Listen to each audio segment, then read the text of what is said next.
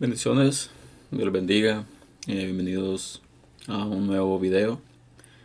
Damos gracias a Dios por un día más, un día más que podemos tener. el día vamos a estar hablando sobre lo que es la nube sobre el tabernáculo. Eh, vamos a estar desarrollando lo que es el libro de Números, capítulo 9, versículos del 15 al 23. Este es un relato bastante interesante, el cual nos da un mensaje bastante profundo. Así que vamos a pedir al Señor de que sea Él quien tome pues control y que hable, que dé el mensaje que Él desea darnos a nuestra vida el día de hoy. Así que comenzamos y dice, el día que el tabernáculo fue erigido, la nube cubrió el tabernáculo sobre la tienda del testimonio y a la tarde había sobre el tabernáculo como una apariencia de fuego hasta la mañana. Así era continuamente la nube lo cubría de día y de noche la apariencia de fuego. Comienza el texto diciendo de que cuando el tabernáculo fue erigido. Todos sabemos de que Dios le dio una orden a Moisés, Dios le dio instrucciones a Moisés de que confeccionara lo que era el tabernáculo. Em, habían diferentes em, instrucciones bastante precisas. Y nosotros analizamos el sentido de las instrucciones. Vemos de que es bastante extraordinario ver cómo Dios manifestó a perfección exactamente el mensaje directo. Y si lo ponemos a pensar, a analizar, a profundizar un poco, eh, lo extraordinario que es literalmente escuchar la voz de Dios de manera audible. Porque nosotros, eh, cuando escuchamos la palabra de Dios, cuando Dios nos habla, es por medio de un texto, hay algo en nuestro corazón de que nos, nos, nos dice, nos hace sentir en ciertas cosas y hasta cierto punto muchas veces bastante complicado escuchar la voz de Dios. Imagínense de una manera audible. Eh, muchos dirán, Dios ya no habla de manera audible, Dios ya no habla de esa manera. Nada más era un caso excepcional en el caso de Moisés. Pero no voy a estar litigando este tema. Eh, sería un tema de para otro, una enseñanza diferente. Así que dice la palabra de que la nube cubrió el tabernáculo sobre la tienda del testimonio. Y dice que era como apariencia de fuego. Y dice que ésta se mantuvo continuamente de día y de noche en apariencia de fuego. Esto manifiesta lo que es la presencia de Dios en el tabernáculo. Nosotros traemos el tabernáculo al día de hoy lo podemos decir que viene siendo como el altar, el altar de Dios, el altar que nosotros llamamos púlpito, o como decir así. El tabernáculo viene siendo lo que es la iglesia simplificada, el altar, el tabernáculo, los atrios y todo lo demás. Eh, no voy a dar detalles sobre lo que es, qué había y qué no había, porque eso es otro tema. Y dice, así era continuamente, dice la nube cubría de día y de noche, y dice el versículo 17. Cuando se alzaba la nube del tabernáculo, los hijos de Israel partían y en lugar donde la nube paraba, ahí acampaban los hijos de Israel.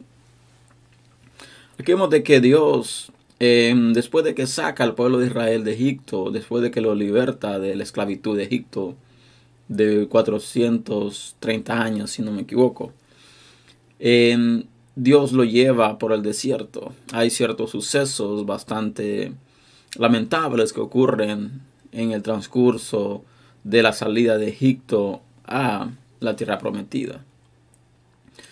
Eh, se dice teológicamente hablando de que el, camino entre Egipto y Canaán estaba a, a, un lapso de 40 días de camino.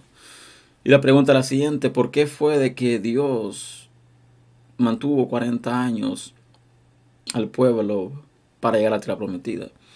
Y todos sabemos de que fue por, por haberse desviado, por haber hecho algo que no tuvieron que hacer. Y esto fue bastante costoso para ellos porque hasta que el último de esa generación que pecó contra Dios no hubiese muerto, el pueblo no podía entrar a la tierra prometida.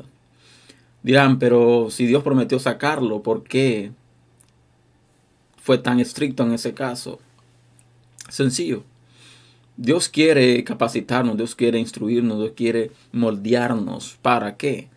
Para cuando tengamos la promesa cumplida en nuestra vida, para que cuando la promesa se cumpla, se manifieste, nos mantengamos firmes y nos mantengamos apegados a la palabra, apegados al Señor. Por consiguiente, Dios conocía perfectamente el corazón de los israelitas, conocía perfectamente de que se iban a desviar fácilmente. Por consiguiente, Dios tenía que tratar directamente con su carácter, tenía que formar su carácter, tenía que formar su identidad. Y esto es lo que hoy en día muchas veces estamos careciendo como iglesia. La iglesia ha ido perdiendo su identidad, ha ido perdiendo su convicción, ha ido perdiendo su esencia. Y es necesario de que nos pongamos a cuenta, es necesario que nos enderezcamos, que le pidamos a Dios que enderece nuestros caminos y que volvamos a tener celo santo por sus cosas, celo santo por su altar, celo santo por su tabernáculo, celo santo por las cosas que son apartadas para Él. Así que dice más adelante de que, dice, cuando la nube estaba sobre el tabernáculo pocos días, al mandato de Jehová acampaban y el mandato de Jehová partían. Y vimos de que había una autoridad. Dios era el que hablaba directamente al pueblo. Cuando la nube se movía, el pueblo se movía. Cuando la nube paraba, el pueblo paraba. Pero todo esto en base a lo que era la orden de Dios.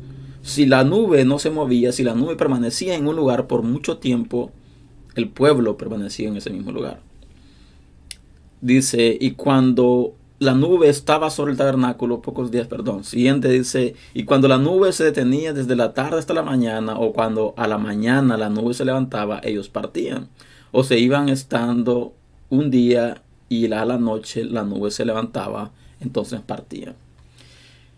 Em, si nosotros analizamos, profundizamos bien esto, recordemos de que el tabernáculo era algo que se podía armar y desarmar constantemente. Así que vemos de que había un trabajo extenso. No era nada más de quitar cortinas, quitar esto, quitar aquello, no, era, inclusive era, había instrucciones para cómo armar y desarmar el tabernáculo, quién lo podía y quién no lo podía armar o desarmar. Así que dice la palabra de que inclusive de la noche a la mañana, si la nube se movía, ellos se movían. Entonces vemos de que había una preparación, estaban listos, estaban He preparado siempre, constantemente para moverse cuando Dios así lo decidiera. Y si nosotros eh, analizamos esta parte, vemos de que muchas veces no estamos preparados para movernos de acuerdo cuando Dios nos está mandando movernos, para dar un paso cuando Dios nos está mandando a dar el paso. Por consiguiente, hacemos todas las cosas a nuestra propia conveniencia, hacemos todo lo que hacemos hacer a nuestro propio pensamiento, nuestra propia sabiduría. Pero cuando tú te guías, cuando tú te riges por medio de la palabra, cuando tú estás siempre listo, preparado para escuchar la instrucción de Dios y accionar automáticamente, entonces tú vas a entender de que hay cierta, eh, cierto nivel de sometimiento de que te va a traer un beneficio a corto plazo. Así que dice que si la nube se movía, independientemente de cuál fuera el momento, fuera temprano, fuera tarde, fuera de noche, fuera de día, si la nube se movía, el pueblo se tendría que mover.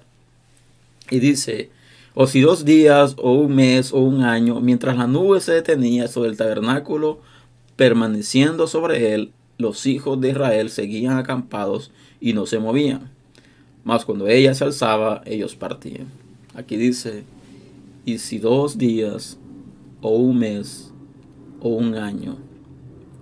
Mientras la nube se detenía sobre el tabernáculo, permaneciendo sobre él, los hijos de Israel seguían acampados.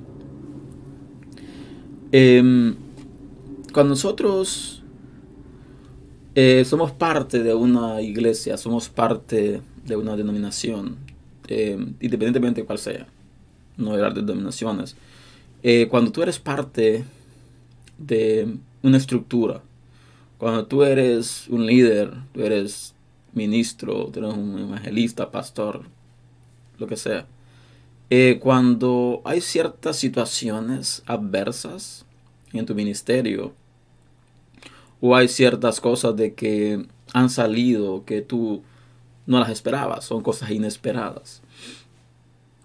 Eh, por lo general tomamos decisiones de movernos, tomamos decisiones de irnos a otro lugar, tomamos decisiones de dejar ciertos ministerios, tomamos decisión de dejar eh, ciertas responsabilidades.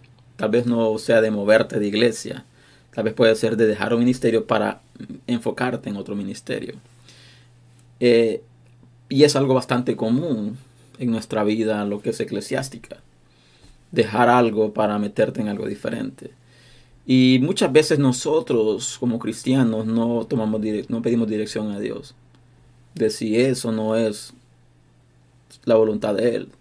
Si eso no es lo que Él quiere. Porque nosotros nos movemos de un lugar a otro, repito, dentro de lo que es en la misma iglesia, de ministerio a ministerio. Y muchas veces no, no dejamos de que sea Dios quien nos mueva, que sea Dios quien ponga las cosas en orden para que sea el tiempo preciso para tu moverte a esa nueva área. Eh, ustedes dirán, pero si en mi iglesia hay una necesidad en cierta área, y nadie está cubriendo esa área. Entonces, mi obligación como hijo de Dios, como cristiano, es comenzar a trabajar en esa área. No siempre. ¿Por qué digo esto no siempre? Porque tienes que tener cuidado si es Dios que te está moviendo o eres tú con tu propio deseo. Aquí vemos de que Dios mantenía al pueblo de Israel sitiado, acampando en un lugar por mucho tiempo, podía ser un día, dos días, un mes, inclusive años en un mismo lugar. Mientras no era el tiempo necesario, adecuado para moverse, ellos no se movían. Y esta debe ser nuestra postura como hijos de Dios, como ministros de Dios, de no tomar ciertas em, cosas o ciertos cargos si a no antes consultar a Dios si es lo que Él quiere o no lo quiere. Repito, está bien en que si vamos a Dios en todo lo que sea necesario, pues tienes que ser consciente de que una cosa es cuando tú te mueves por tu propia cuenta a cuando Dios te mueve en su perfecta voluntad. Cuando tú te metes en algo, cuando tú comienzas a trabajar en algo determinado fuera de lo que tú has, tienes obligación de hacerlo, tiene que ser porque Dios mueve las fichas para que eso ocurra. Pero si tú te mueves sin antes consultar a Dios, vas a fracasar. Y hay un ciertos casos donde no, no fracasas, pero no es porque en verdad era el propósito, no era porque Dios tiene misericordia. Porque Dios es un Dios de misericordia y Dios prometió respaldarnos, prometió siempre tener su favor con nosotros. Entonces, a veces comenzamos a tener cierto éxito en ciertas áreas no porque tal vez sí era el momento, sino porque Dios es misericordioso. Pero debemos de siempre tomar en cuenta de que lo más importante es la dirección de Dios. Dice, al mandato de Jehová acampaban y al mandato de Jehová partían, guardando la ordenanza de Jehová como Jehová lo había dicho por medio de Moisés. Aquí vemos de que dice la palabra de que el mandato de Jehová acampaban y el mandato de Jehová partían. Pero también dice que guardando la ordenanza de Jehová, como Jehová lo había dicho por medio de Moisés. Hay ciertos procedimientos, hay ciertas, ciertos detalles que Dios especificó, inclusive de cómo, de cómo ofrendar. Eh, dio este, instrucciones de cómo eh, dar ofrendas, de, paz, dar ofrendas de rescate, dar ofrendas eh, por fiestas solemnes. Vemos de que Dios dejó muchas instrucciones bastante precisas al pueblo de Israel. Dejó instrucciones qué hacer y qué no hacer en diferentes casos. Qué hacer y qué no hacer cuando había un problema interno en el campamento. Qué hacer y qué no hacer cuando había un asesinato. Qué hacer y qué no hacer cuando eh, había un robo, había un hurto o cualquier cosa, había instrucciones de todo. Hasta lo más sencillo había instrucciones. Así que el pueblo de Israel tenía que apegarse a la, en obediencia a lo que Dios quería que hicieran. Habían procedimientos específicos. El sacerdote no podía dar em, holocausto, no podía dar ofrenda, no podía inclusive adorar si no era el mandato de Dios para hacerlo. Había un procedimiento específico, inclusive para el incienso, había eh, un procedimiento específico para el aceite del altar, para el aceite de las lámparas del tabernáculo. Así que Dios es un Dios estricto en muchas cosas, pero a su vez también es un Dios de misericordia, un Dios de amor, un Dios eh, que tiene compasión por nuestra vida. Por consiguiente, debemos de aprender a apegarnos, debemos aprender a estar atentos a la instrucción de Dios, a estar atentos a, la voz de Dios, a la palabra de Dios, seguir caminando firme y constantemente, pero no tomar decisiones por nuestro estado de ánimo, no tomar decisiones por nuestro propio deseo, no tomar decisiones por emociones, porque cuando tú tomas decisiones por emociones, muchas veces vas a fracasar. Y si no lo has hecho es porque Dios ha sido misericordioso y no ha permitido de que fracases pero no siempre porque logras tener un cierto éxito en ciertas áreas significa que ahí sea donde Dios te puso, que ahí sea donde Dios te llamó. Puede ser de que la misericordia de Él fue tan grande en tu vida de que no permitió de que fracasaras en eso. Porque podría ser de que cuando tú fracasar en esa labor, comenzaras a desanimarte y comenzaras a inclusive a perder el amor hacia Dios. Seamos realistas, seamos personas sabias, pero no sabias en nuestra propia prudencia, no sabias en nuestro propio entendimiento, sino sabios de acuerdo a la palabra de Dios, de acuerdo a la instrucción de Dios. No tomemos decisiones a la ligera, no tomemos posturas a la ligera.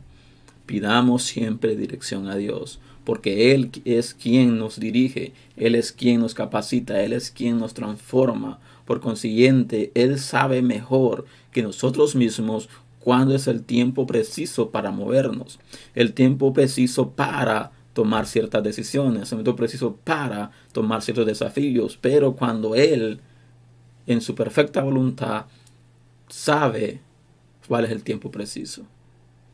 Y nosotros como hijos de Dios, nosotros como seres humanos, somos muy impacientes y somos muy emocionales y tomamos muchas decisiones en base a nuestro estado anímico.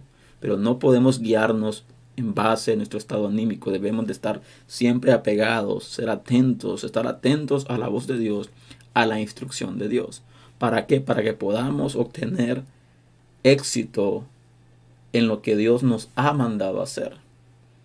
Así que este es un texto bastante interesante, nos una enseñanza bastante profunda, pero debemos de aprender de que Dios es quien dirige nuestros pasos, de que Él en Él está nuestra confianza, no en nada más, no en nuestro conocimiento, no en nuestro entendimiento, en Él es quien está puesta nuestra confianza. Y Él sabe perfectamente los tiempos, porque Él es el Dios que nos creó.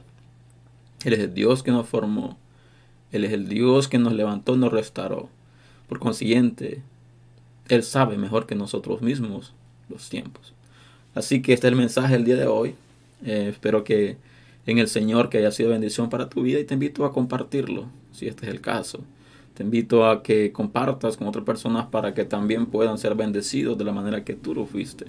Así que les veo el próximo domingo a las 7 de la mañana con un nuevo tema y espero en el Señor de que disfruten el resto del día y que, que sea Dios confirmando esta palabra a tu vida. Así que Dios les bendiga, Dios les guarde.